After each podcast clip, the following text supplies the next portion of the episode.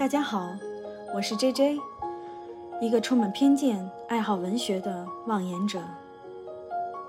这是我个人的播客，也是第一期。很多时候，很多想法转瞬即逝，希望找个树洞可以保存，同时也让我有机会聊聊那些让我着迷的文字，也圆了我一个做主播的梦。我想也会邀请几个朋友来做客的，认同的、不认同的，无所谓，欲辩已忘言。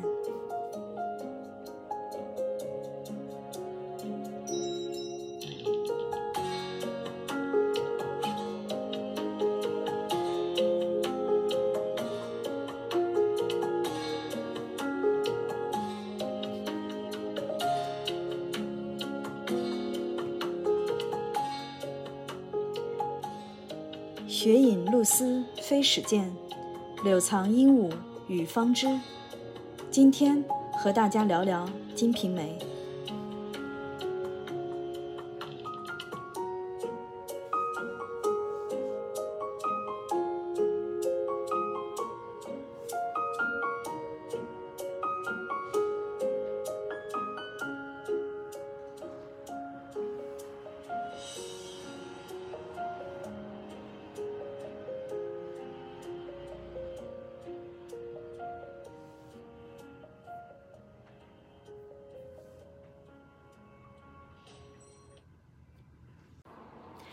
刚才那句诗正是出自这本奇书《金瓶梅》，意思从字面上很容易理解。露丝起飞的时候，才看见它一直隐在茫茫大雪中；鹦鹉鸣啼时，才知道它一直藏在依依青柳中。但用在书中几次转折和递进剧情时，却有种别样的悲哀。作家格非解读为人心叵测，而我却觉得。这本书表面上看起来是在写人情来往的市井世俗生活，但它却时时要暴露、揭开人性欲望的底色，而正是这些特点，让这本书成为迄今为止仍有争议的一本小说。但不可否认的是，它深远地影响了二百年后的《红楼梦》以及后续的侠写小说《海上花列传》、鸳鸯蝴蝶派开山之作《玉离魂》等一批小说。明清长篇小说的艺术巅峰，现在公认的不过是三部书：金圣叹腰斩的施耐庵七十一回本的《水浒传》，萧笑生一百回本的《金瓶梅》，曹雪芹八十回本的《红楼梦》。《水浒传》会道，《金瓶梅》会淫，《红楼梦》会不孝。三部书的主角都与主流价值观格格不入，属于负面人物。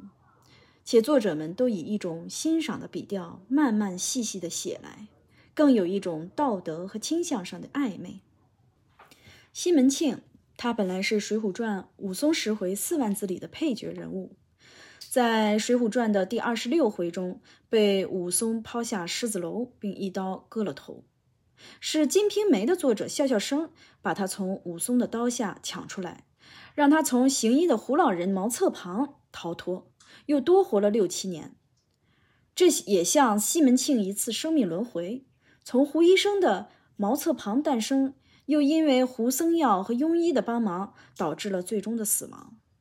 值得一提的是，在《红楼梦》里，我们也看到了一个胡庸医的身影。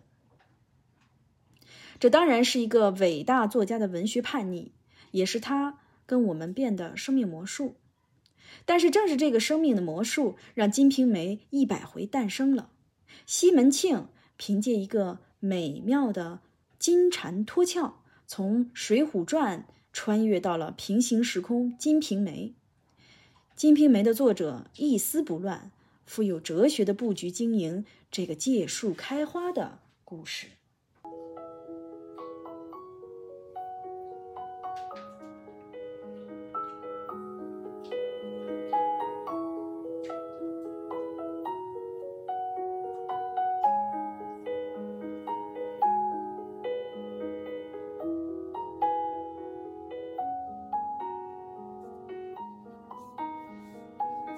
自《红楼梦》被熟读和世俗化以来，落了一片白茫茫大地真干净。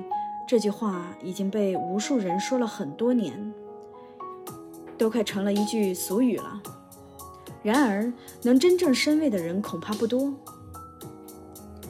较之《水浒传》和《红楼梦》，《金瓶梅》更了不起的一个地方是，他写完了各个主要和次要的人物下场。一部《金瓶梅》，是佛家所言的成、住、坏、空这件事。施耐庵没有做，或者说没有做好；曹雪芹没有做完。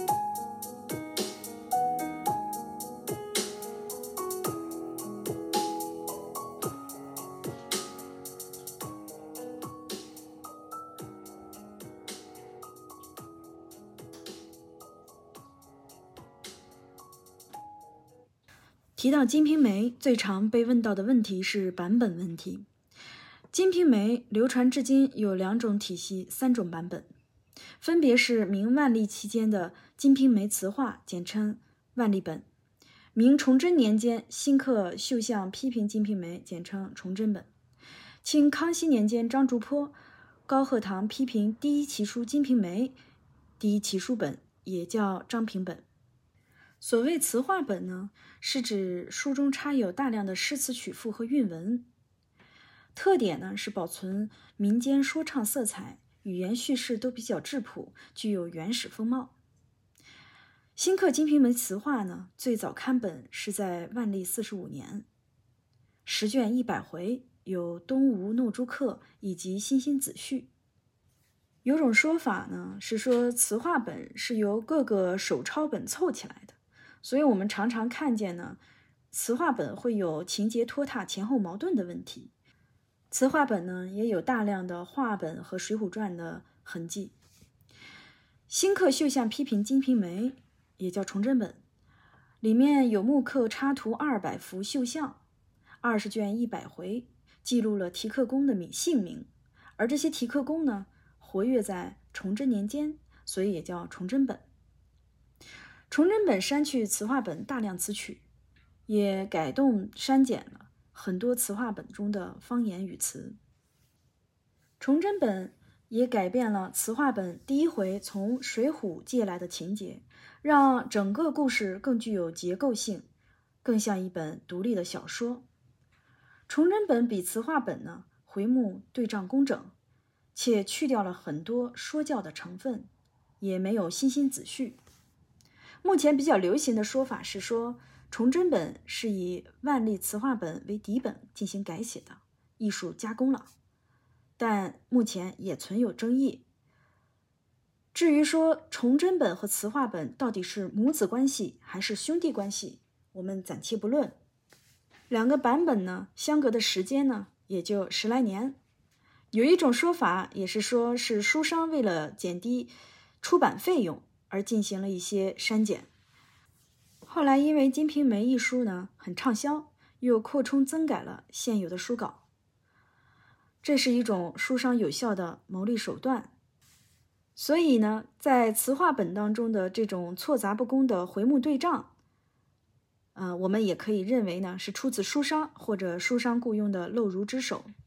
尤其是《金瓶梅》词话第五十三到五十七回。也确实存在漏如不入的现象。第一奇书本也叫张竹坡评本，简称张平本，它是在康熙三十四年以崇祯本为底本进行的评点刊刻。张竹坡是一个非常有意思的人，他是第一个把《金瓶梅》从奇书里单独拿出来。张竹坡呢，二十六岁开始评《金瓶梅》。累到满头白发，二十九岁吐血而亡。但是他的名字也跟《金瓶梅》流传至今。他是力排银叔说的文学评论家，说《金瓶梅》呢是四大奇书的第一大奇书，给了非常高的评价。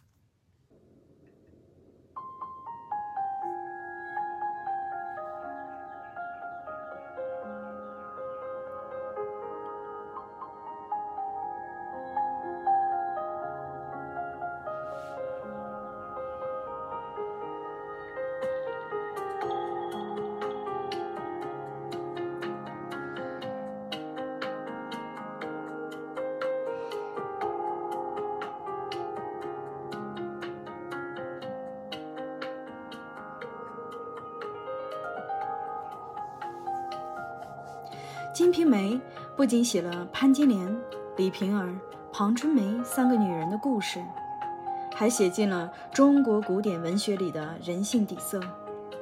张爱玲说：“这是我们民族基因里最哀艳、最虚无的宗教。”她也是第一部真正把目光集中在市民阶级，描写普通人的市井生活小说。